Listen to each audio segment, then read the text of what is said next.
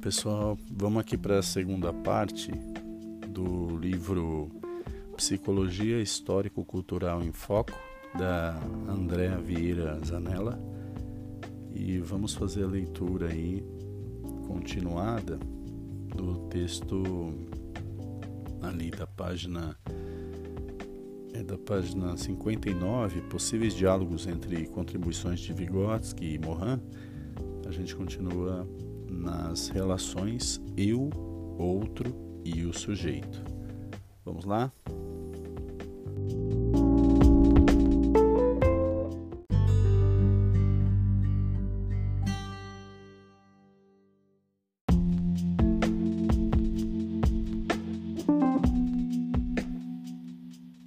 As relações eu, outro e o sujeito. Se de forma genérica o sujeito é entendido como socialmente constituído, a esfera social é considerada para Vygotsky não como a do outro, a de uma instância à parte encerrada em si mesma, mas fundamentalmente a da relação com o outro, da interlocução em que a minha fala ou gesto origina-se nesse outro e a ele se destina. Que curioso origina-se no outro e a ele se destina. Mais uma vez a ideia de produtor e produção. Nesse sentido, não pressupõe necessariamente a presença física, pois a relação eu-outro pode fundar-se no diálogo com um personagem ausente ou imaginário, ideias ou valores que caracterizam a coletividade anônima, da qual participamos ou mesmo outras, outra que elegemos como parceira para o diálogo. No caso aqui, eu e vocês. o que se destaca nessa. Mas tem uma coisa importante, né? Ideias ou valores também dialogam com o sujeito. É, no sentido de que as pessoas às vezes se, posi se posicionam conforme é, uma determinada postura, é, elas se organizam socialmente conforme também determinado valor, é, não expressa alguma ideia ou outra porque vai é, contra, vai em contradição com a ideia do grupo.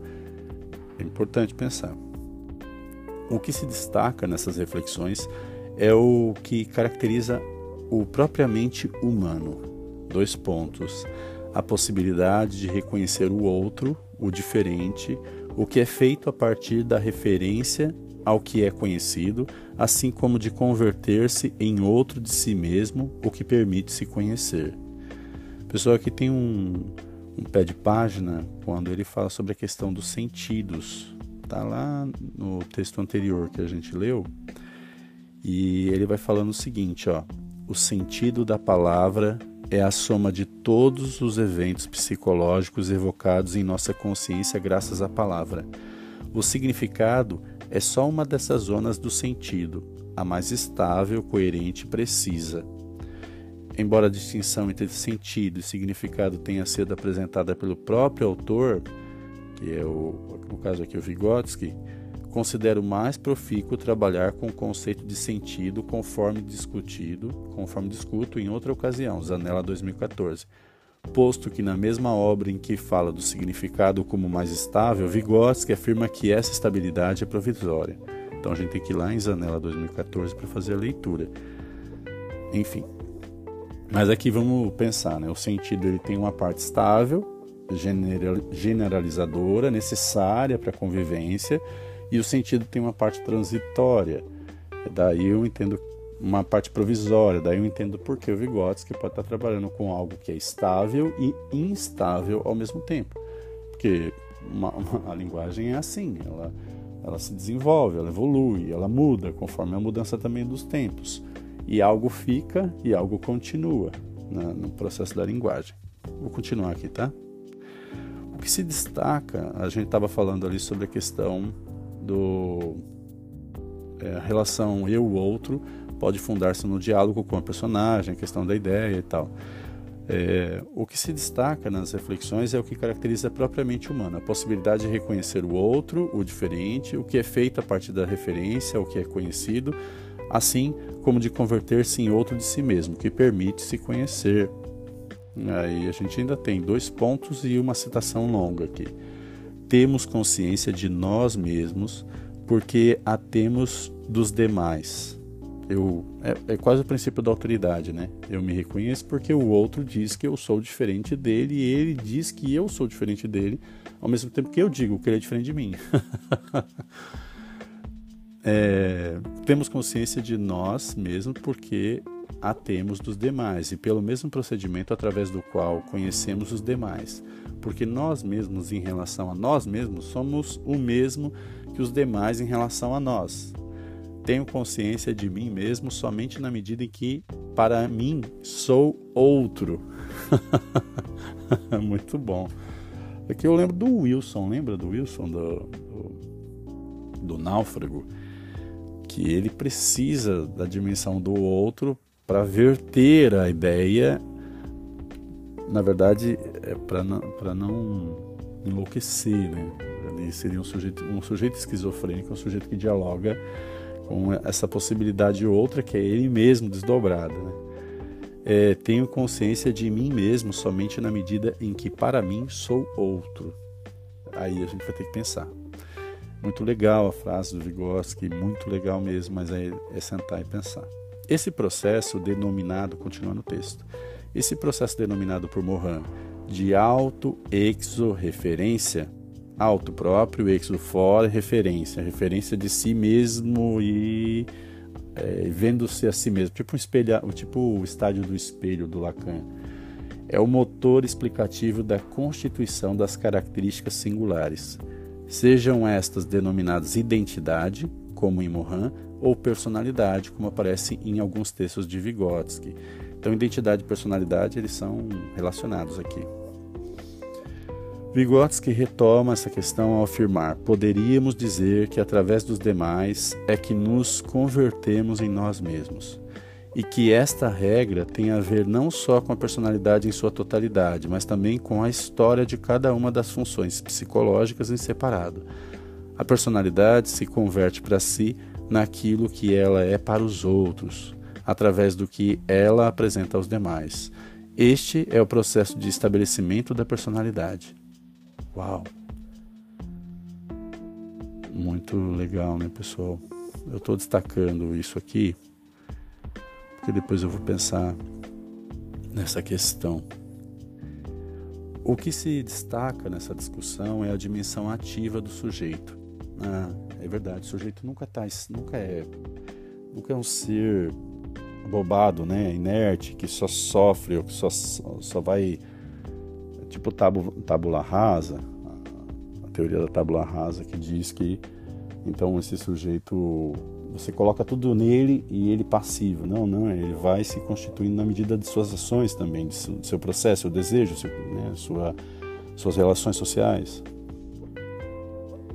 O que se destaca nessa discussão é a dimensão ativa do sujeito, a possibilidade dele mesmo regular, ainda que em condições circunscritas pelo contexto em que vive, e o modo como ele se posiciona, a própria conduta e vontade de ser agente de si mesmo. Essa possibilidade, portanto, necessário enfatizar, é socialmente circunscrita. O psiquismo é semioticamente mediado, sendo esses signos mediadores socialmente produzidos e particularmente apropriados. A autorregulação da conduta e vontade é possível via ferramentas semióticas disponíveis no momento histórico em que se vive e as quais a pessoa tem a possibilidade de se apropriar, assim como qualquer processo volitivo é inicial, volitivo de vontade, é inicialmente social, coletivo e interpsicológico. Isso é muito legal. Desse modo, é, eu vou destacar tudo isso, gente. Puxa vida, tudo, todo livro é importante. Né? Estou destacando aqui a questão de que o sujeito. Mas pode ser, pode ser mal lido isso, né? Pode ser lido no sentido de que se o sujeito quiser, ele faz as coisas, mas ele deixa claro, é necessário pensar, é necessário enfatizar aqui que ele diz, né? É a questão da, da mediação. Então, o psiquismo é semioticamente mediado. Então, é necessário ter as ferramentas, ter os instrumentos, ter a condição de produção para a produção do simbólico, para a produção do, do sentido dos objetos, do sentido, inclusive, das trocas linguísticas que a palavra fornece. É, é necessário pensar isso, né? Desse modo, a autonomia do sujeito, se é um fato, precisa ser entendida a partir desses autores de forma relativa, posto que o sujeito é datado e inexoravelmente marcado pelas condições reais e concretas do contexto sócio-histórico em que se insere. A esse respeito, Morin afirma: o indivíduo é, pois, um objeto incerto. De um ponto de vista incerto, né? a gente volta lá para o início, que é a questão das incertezas, no início do capítulo anterior. De um ponto de vista, de um ponto de vista, é tudo, sem ele não há nada. Mas a partir do outro não é nada, se eclipsa. Olha, a partir do outro, que, que incrível, ó, do, de um ponto de vista é tudo, sem ele não é nada, sem o sujeito não é nada. Mas a partir só do outro não é nada, se eclipsa. Ou seja, se só o outro dizer, então o sujeito não se, não se constitui. De produtor converte-se em produto, de produto em produtor, de causa torna-se efeito e vice-versa. Sim, só numa troca constante é que o sujeito pode se desenvolver, né? Acho que no sentido de potencialidade. Podemos assim compreender a autonomia do indivíduo, mas de uma maneira extremamente relativa e complexa. Que a gente acabou esse momento, vamos para o próximo tópico.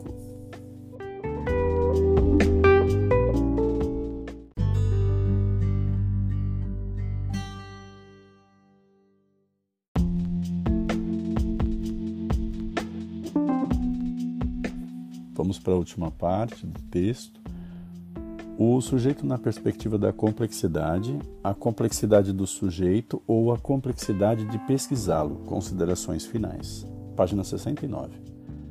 Destacar como objeto de análise o sujeito e o processo de sua complexa constituição aponta para um inevitável dilema. Falar da singularidade que caracteriza cada pessoa é importante, porém, somente se sustenta na perspectiva vigotskiana ao se considerar sua gênese e condição social, cultural, histórica, inexoravelmente coletiva e partilhada.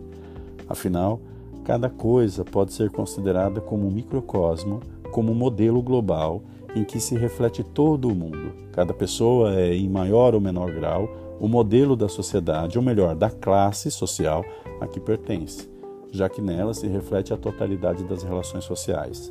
Fala do Vygotsky. 1996.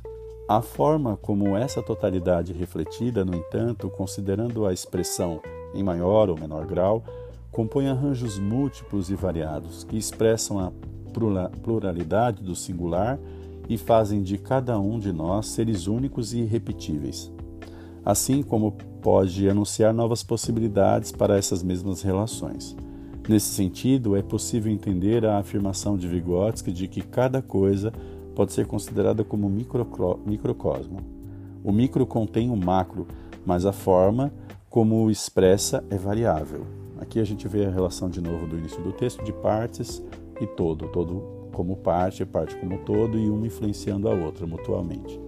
Cada sujeito é único, singular, porém marcado pela história e as características do contexto social em que vive e, e do qual participa ativamente.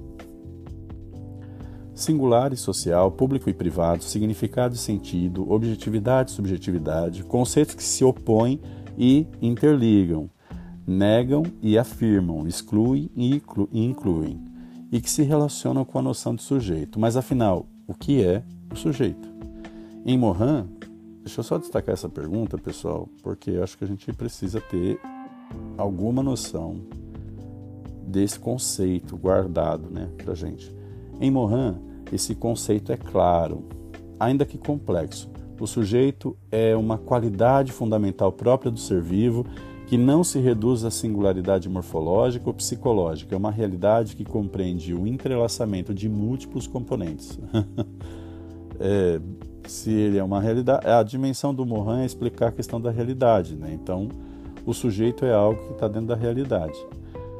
Esses componentes são, sem dúvida, social historicamente produzidos o que remete à importância da investigação das relações sociais e condições socioculturais para o estudo dos sujeitos. Vygotsky, por sua vez, tem como objeto de teorização a pessoa, como ser em desenvolvimento que constitui suas características singulares em contextos intersubjetivos, entre, entre subjetividades. Grande parte de seus escritos dedica-se à explicação de como se constitui e desenvolve o psiquismo humano, sendo que o processo psicológico superior, os processos psicológicos superiores, abre aspas, representam a forma ativa das manifestações da personalidade. Fecha aspas. Vygotsky 92. A análise da, te da temática, portanto, possibilita compreender o que é sujeito para o autor e o processo de sua constituição, entendido como movimento em que, através da utilização de ferramentas culturais mediadoras da atividade, o ser humano é capaz de regular a própria conduta e vontade, ainda que balizado por condições de possibilidades específicas. Que bom que ele considera o contexto, né? Nesse sentido, sujeito é movimento permanente, assim como o é a sociedade que o forja. Deixa eu destacar esse, o que é sujeito para o autor a partir da perspectiva do Vygotsky, então é entendido até o final de forja. Necessário, no entanto, destacar que para Vygotsky o conceito de desenvolvimento assume um significado diferente do que se observa na maioria das teorias psicológicas. Então aqui tem um destaque também, que é a palavra desenvolvimento para Vygotsky, ela significa outra coisa. Conforme esclarecido nos capítulos anteriores, na perspectiva histórico-cultural, ou seja, do Vygotsky, o desenvolvimento do psiquismo consiste, ao invés de evolução progressiva, em um complexo. Pro... Aqui está explicando o que, que é o desenvolvimento. Em um complexo processo cujos pontos nodais de virada estão constituídos pelas crises, momentos em que se produzem saltos qualitativos que modificam toda a estrutura das funções, suas interrelações e vínculos. Essa questão de saltos é muito legal, né, pessoal? Aqui é o Schware, Schware 1990. Deixa eu só destacar isso que eu quero pesquisar. O que promove essas crises, olha, ele entende uma determinada crise cria então um ponto nodal e faz com que o sujeito dê algum tipo de salto qualitativo. Será que uma crise ela poderia ser um platô, a pessoa chegar num determinado platô e isso constituir também uma crise? Uma pergunta, né? Vou pensar sobre. O que promove essas crises é tanto a apropriação pelo sujeito de novas formas de mediação, quanto a utilização diferenciada das formas de mediação já conhecidas, o que permite o estabelecimento de novas e variadas relações, tanto com os outros quanto consigo mesmo. Está explicando o que é crise, então. Apesar da ausência do conceito, a discussão do que este significa perpassa sua obra e é marcada pela complexidade da relação sujeito-sociedade, o que leva a afirmar que, o, aspas, o ser humano, a sós consigo mesmo, segue funcionando em comunhão. Então, o ser humano é o plural, né? Fecha aspas, Vygotsky 87.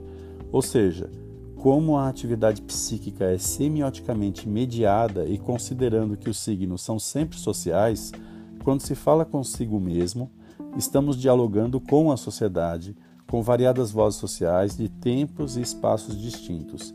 A re regulação da conduta, por sua vez, somente é possível com o uso dos signos, e cada pessoa dispõe para isso dos signos que lhe são disponíveis eu vou destacar isso aqui também. Como atividade. É, tem uma questão né, curiosa, porque se, então a gente nunca vai ter acesso ao real, ao real, a gente vai ter acesso à realidade, de modo que todos esses elementos constituem ideologia, com a, com ou seja, o óculos com o qual o sujeito vive e observa o mundo, a partir de sua classe social, a partir de sua formação cultural, a partir de a, a partir de suas experiências, aí as questões é, particulares, né? Bem legal. Dificuldade se apresenta nessa perspectiva em se estudar esse sujeito, em se trabalhar com um conceito que inexoravelmente nega e afirma ao que se refere.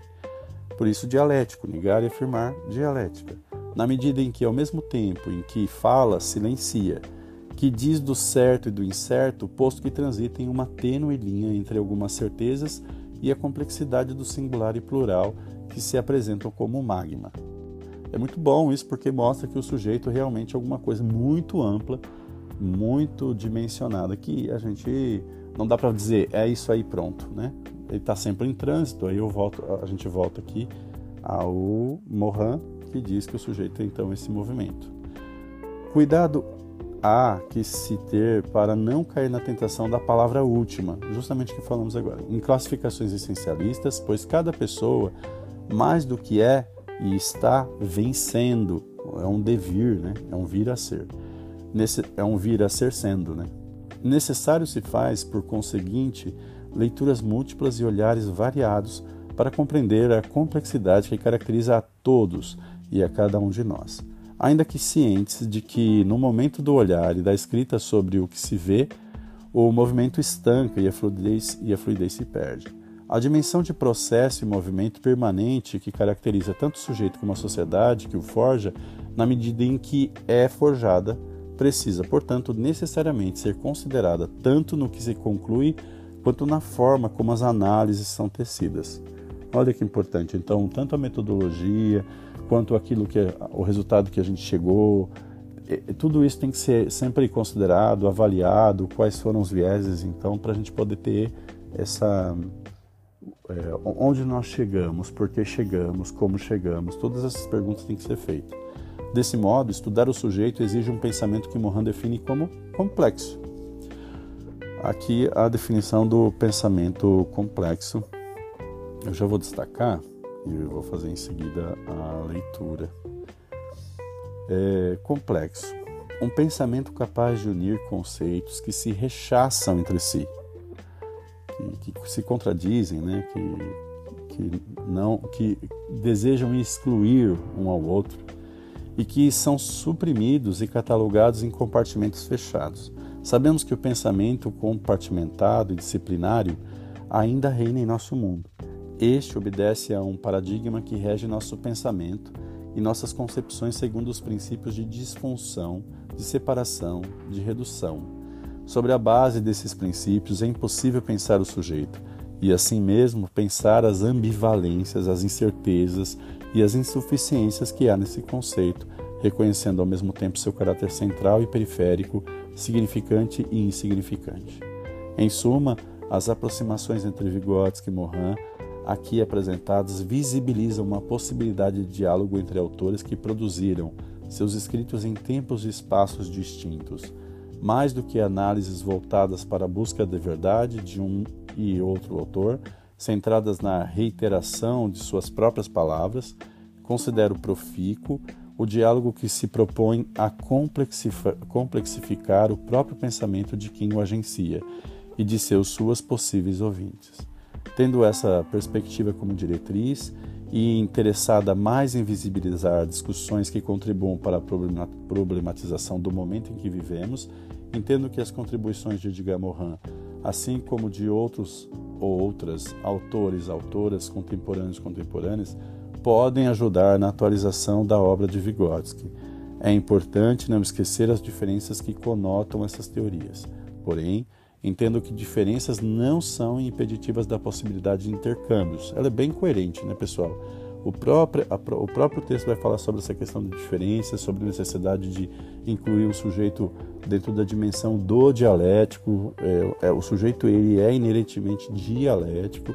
É, a produção dele não é apenas a partir das experiências particulares, mas é uma experiência social, um sujeito dotado de linguagem, dotado de signo, muito coerente a perspectiva dela. Ou seja, embora os autores tenham divergências, essas divergências elas não se auto-excluem, elas na verdade podem se complementar. Legal. Não são impeditivas da possibilidade de intercâmbios que permitam aprofundar as discussões sobre temáticas, tal como a constituição do sujeito, de, grandes, de grande importância para a psicologia, ciências humanas e sociais em geral. Finalizamos aqui o capítulo 4 e é, vamos ver aí o tempo também para ver se a gente consegue ir para o capítulo 5 e disponibilizo aí para todo mundo. Grande abraço, até mais.